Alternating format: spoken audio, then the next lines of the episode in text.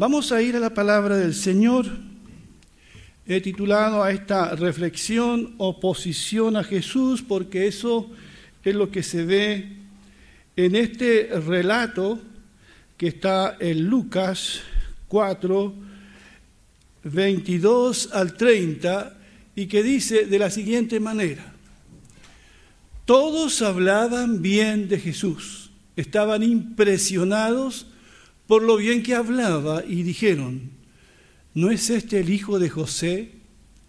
Él les dijo, yo sé que me van a venir con el viejo refrán, médico, cúrate a ti mismo. Haz aquí en tu propio pueblo lo mismo que oímos que hiciste en Capernaum.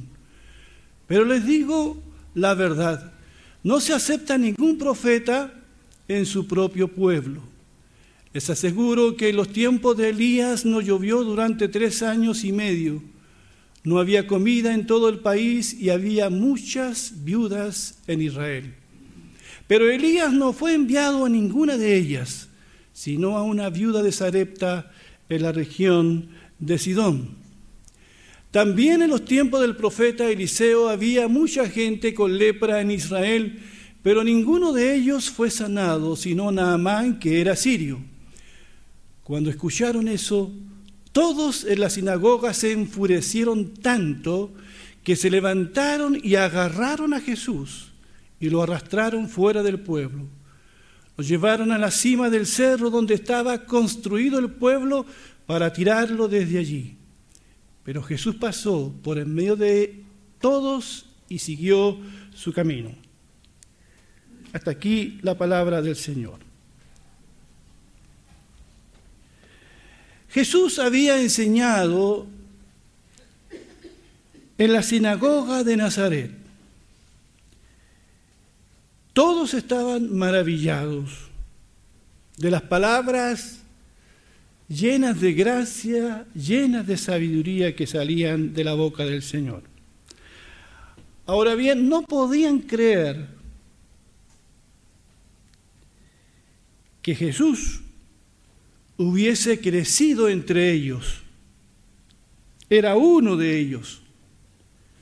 Lo habían visto ayudar a su padre José en la carpintería. Recordaban que siendo niño fue llevado cada sábado a la sinagoga del pueblo. Ahora habían pasado 30 años y Jesús había regresado a Nazaret apenas inició su ministerio público. Dice el proverbio, la caridad empieza por casa. Jesús no olvida sus raíces, no olvida su pueblo de Nazaret, no olvida su gente. Y dice el capítulo 4, verso 1, vino a Nazaret donde se había criado. Y todos sus conciudadanos estaban maravillados de sus enseñanzas todos expectantes. Sabían de las cosas, de los milagros que Jesús había hecho en otros lados. Pero Jesús, conociendo sus corazones, se anticipa a decirles, yo sé que me van a venir con el viejo refrán, médico, cúrate a ti mismo, haz aquí en tu propio pueblo lo que hemos oído que hiciste en Capernaum. Pero les digo la verdad, no se acepta ningún profeta en su propio pueblo. Nadie es profeta en su tierra. Ni Jesús lo fue para Nazaret. Esta gente de Nazaret pensaba que conocía a Jesús, pero no lo conocieron. Quizás nunca lo conocieron. Quiero leer la versión de Mateo sobre este mismo incidente, porque hay otras cosas allí que salen a la luz. Cuando Jesús terminó de enseñar por medio de esas historias, se fue de ahí para su pueblo. Allí comenzó a enseñarles en la sinagoga. La gente estaba sorprendida y decía, ¿de dónde sacó este hombre la sabiduría y el poder para hacer estos milagros? ¿No es este el hijo del carpintero? ¿No se llama su mamá María y sus hermanos Santiago, José, Simón y Judas? ¿Acaso no están todas sus hermanas aquí con nosotros?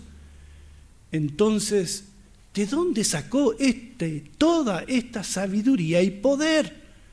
Y ellos no podían aceptarlo. Pero Jesús les dijo, se honra a un profeta en todas partes, pero nadie es profeta en su propio pueblo eh, y en su propia casa. Debido a la falta de fe de ellos, no hizo muchos milagros allí. Como ven, solo conocían al hijo del carpintero. Así se referían a Jesús, pero no conocían al Hijo de Dios. Que hay una gran diferencia. No conocían al Salvador del mundo que había venido. Ellos podían decir que conocían la familia de Jesús, sus hermanos y sus hermanas, pero no tenían idea de dónde venía el poder y la autoridad de Cristo. No hay peor ciego que el que no quiere ver. Así que como dice la Escritura, no lo podían aceptar. En lugar de permitir que la sabiduría y los milagros de Jesús testifiquen de su origen divino, la gente de Nazaret se escandalizó a causa de Cristo. Jesucristo no se siente valorado entre los suyos. Y por causa de su incredulidad y falta de fe, dice que Jesús no pudo hacer entre su pueblo lo que hacía en otras partes. Increíble, ¿verdad? Hermanos, hermanas, amigos que nos escuchan, vivimos en una época de una aplastante falta de fe en el Señor. Y otros también que dejan de creer en Dios, habiendo sido creyentes, habiendo algún día profesado la fe en Jesucristo, en la palabra de Dios, ya no creen eso sí, vivimos en un mundo muy supersticioso, que se aferra a sus ídolos, pero que se resiste a creer en Jesucristo. Aquí estamos hablando de Jesucristo. En muchas partes hoy se está hablando de Jesucristo, pero sigue siendo el gran desconocido para mucha gente, el gran ausente en la vida de millones de personas, porque la confianza la hemos puesto en otras cosas. Creemos, claro que creemos. Pero ¿en qué creemos?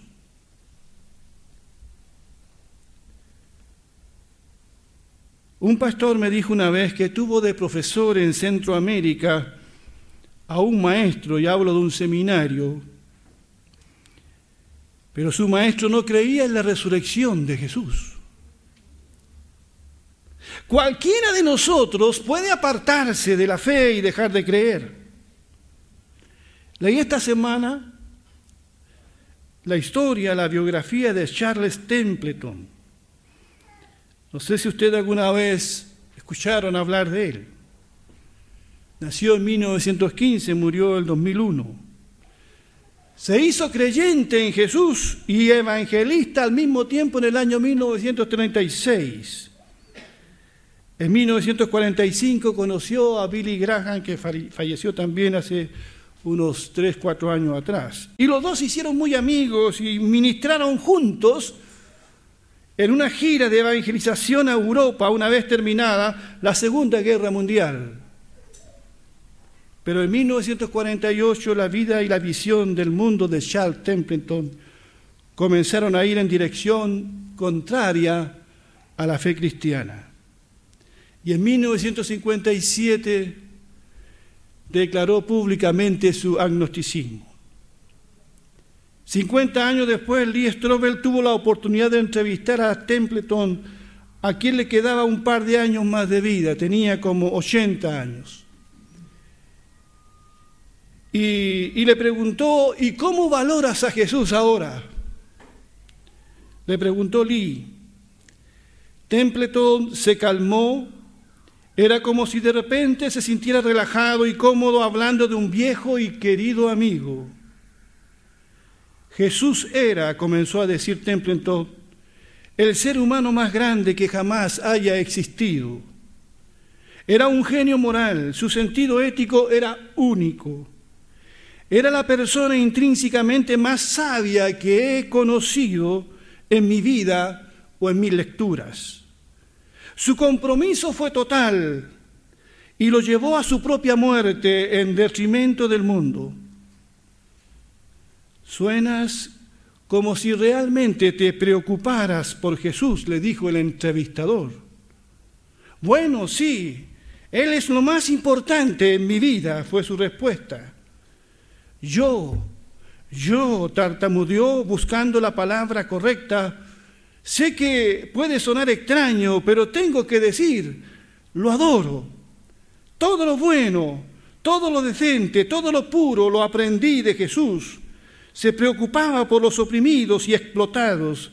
No hay duda de que tenía el estándar moral más alto, la mayor compasión de cualquier ser humano en la historia. Ha habido muchas otras personas maravillosas, dice Templeton al final, al final de sus días, pero Jesús es Jesús. Es lo único que pudo decir. Qué pena por este hombre, hermanos y hermanas, que pudo declarar las bondades de Jesús, lo extraordinario que fue Jesús como hombre y adorarlo como tal, pero no pudo decir nada más de Jesús. Lo adoró como hombre, pero no como Dios. Y fue como los coterráneos de Jesús que se referían a Jesús solo como el hijo del carpintero, el hijo de María. Pero Jesús de Nazaret no era para ellos el Hijo de Dios, el Salvador del mundo. Hay una gran diferencia, hermanos y amigos, si es que todavía alguien no ha hecho esa distinción. Hay una gran diferencia entre declarar a Jesús un buen hombre a decir como Tomás, Señor mío y Dios mío. Mi pregunta en esta mañana, ¿qué puedes tú decir de Jesús? ¿Qué puedes decir de Jesús? Hay mucha gente que admira la sabiduría del Señor, que admira el sermón del monte, que ve a Jesús no con los ojos de la fe, Los nazarenos querían que Jesús hiciera un par de milagros, pero nada más. La primera sensación que tuvieron cuando escucharon a Jesús comentar el pasaje que había leído en la sinagoga fue de asombro, pero inmediatamente cambiaron y lo rechazaron. ¿Cómo un ambiente familiar y de asombro puede terminar tan hostil hacia Jesús? En tan pocos minutos. ¿Qué dijo Jesús que enojara tanto a sus oyentes? No aceptaron que Jesús incluyera a los no judíos en el programa, en el proyecto de salvación de nuestro Dios. Cuando Jesús dijo, les aseguro que en los tiempos del día no llovió durante tres años y medio, no había comida en todo el país y había muchas viudas en Israel.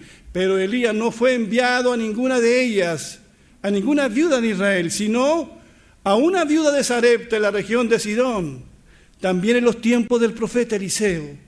Había mucha gente con lepra en Israel, pero ninguno de ellos fue sanado, sino Naamán, que era sirio. Cuando escucharon eso, todos en la sinagoga se enfurecieron tanto que se levantaron y agarraron a Jesús y lo arrastraron fuera del pueblo, lo llevaron a la cima del cerro donde estaba construido el pueblo para tirarlo, para tirarlo desde allí. Por no darles en el gusto, hicieron eso con Jesús. Por la mención que hace Jesús de personas no judías, cómo cambia el ánimo de la gente y se vuelve contrario al Señor.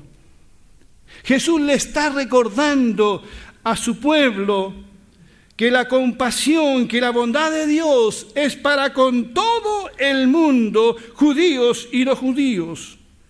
Jesús les recuerda el relato del Antiguo Testamento, el relato de Elías, el relato de la viuda de Sarepta en la, en la región de Sidón, el relato de Naamán. Una era fenicia, el otro era sirio, y los judíos no toleraban que ellos tuviesen algo que ver con Dios también. Hermanos y hermanas, la gracia de Dios que bendice y asegura salvación a todos los hombres y mujeres que creen, no haciendo distinción de raza, color de piel, cultura o nación, es algo imposible de aceptar para el judío que se siente el pueblo exclusivo de Dios. Y hay todavía algunos cristianos que piensan que son el pueblo exclusivo de Dios. El mensaje de Cristo, el mensaje del Evangelio es para todo el mundo. No es exclusivo de un pueblo, porque estamos hablando de Dios y Dios ama a todo el mundo.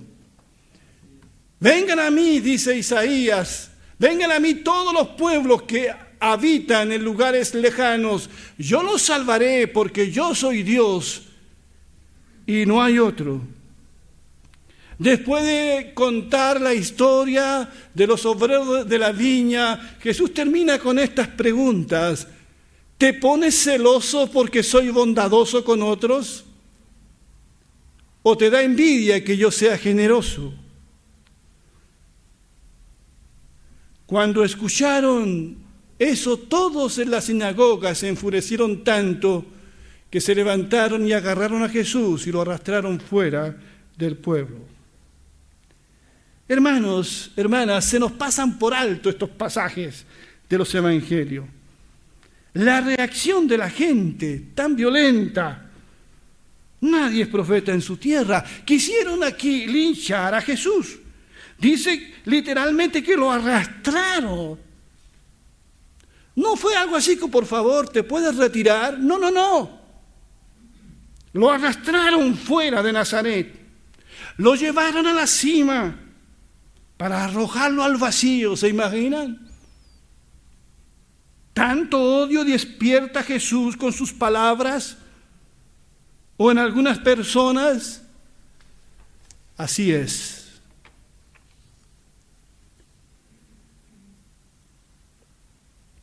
Jesús había venido a visitar el pueblo donde se crió. Fue a la sinagoga, le fue dado el libro del profeta Isaías y abriendo el libro comenzó a leer. El Espíritu de Dios está sobre mí porque me eligió y me envió para dar buenas nuevas a los pobres, para anunciar libertad a los prisioneros para devolverles la vista a los ciegos, para rescatar a los que son maltratados y para anunciar, dice aquí, a todos, a todos, que este es el tiempo que Dios eligió para darnos salvación. ¿Cuántos dicen amén a eso? Jesús cerró el libro, lo devolvió al encargado y se sentó. Todos los que estaban en la sinagoga se quedaron mirándolo entonces Jesús les dijo, hoy se ha cumplido ante ustedes esto que he leído.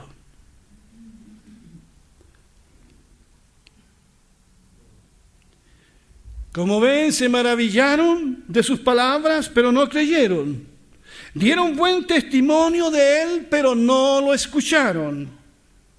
Queremos ver algo más, decían, y lo rechazaron. Solo era el hijo de José para ellos y cuando Jesús les declara la intención de Dios de alcanzar en su amor al mundo entero, eso fue demasiado para ellos y quisieron acabar con él. Esto es no entender la misión de Jesús. Estuvieron a punto de asesinarlo. No lo hicieron aquí Pero en los próximos meses Jesús subiría a otro monte, el monte Calvario, para dar su vida por ti y por mí. Lo haría de forma voluntaria, lo haría por amor a todo el mundo. Tenemos dos opciones, nada más que dos opciones. O nos oponemos a Jesús y sus palabras, o decidimos de una vez por todas seguirlo cargando su cruz, cueste lo que cueste, y sobre todo en este tiempo que vivimos, en esta generación incrédula que existimos, donde se cree en los políticos, se tiene más confianza en los adivinos, en los gurús, en los sabios de este mundo, y se ha dejado de lado la fe en el Señor. O ponemos nuestra confianza en Jesús o estamos perdidos eternamente. O decidimos seguir al Señor, cueste lo que cueste, como este misionero en Haití, cueste lo que cueste. O le digo, Señor, ya no lucho más contigo. Y digo como Tomás, Señor mío y Dios mío. Que el Señor bendiga su palabra. Vamos a ponernos de pie, por favor.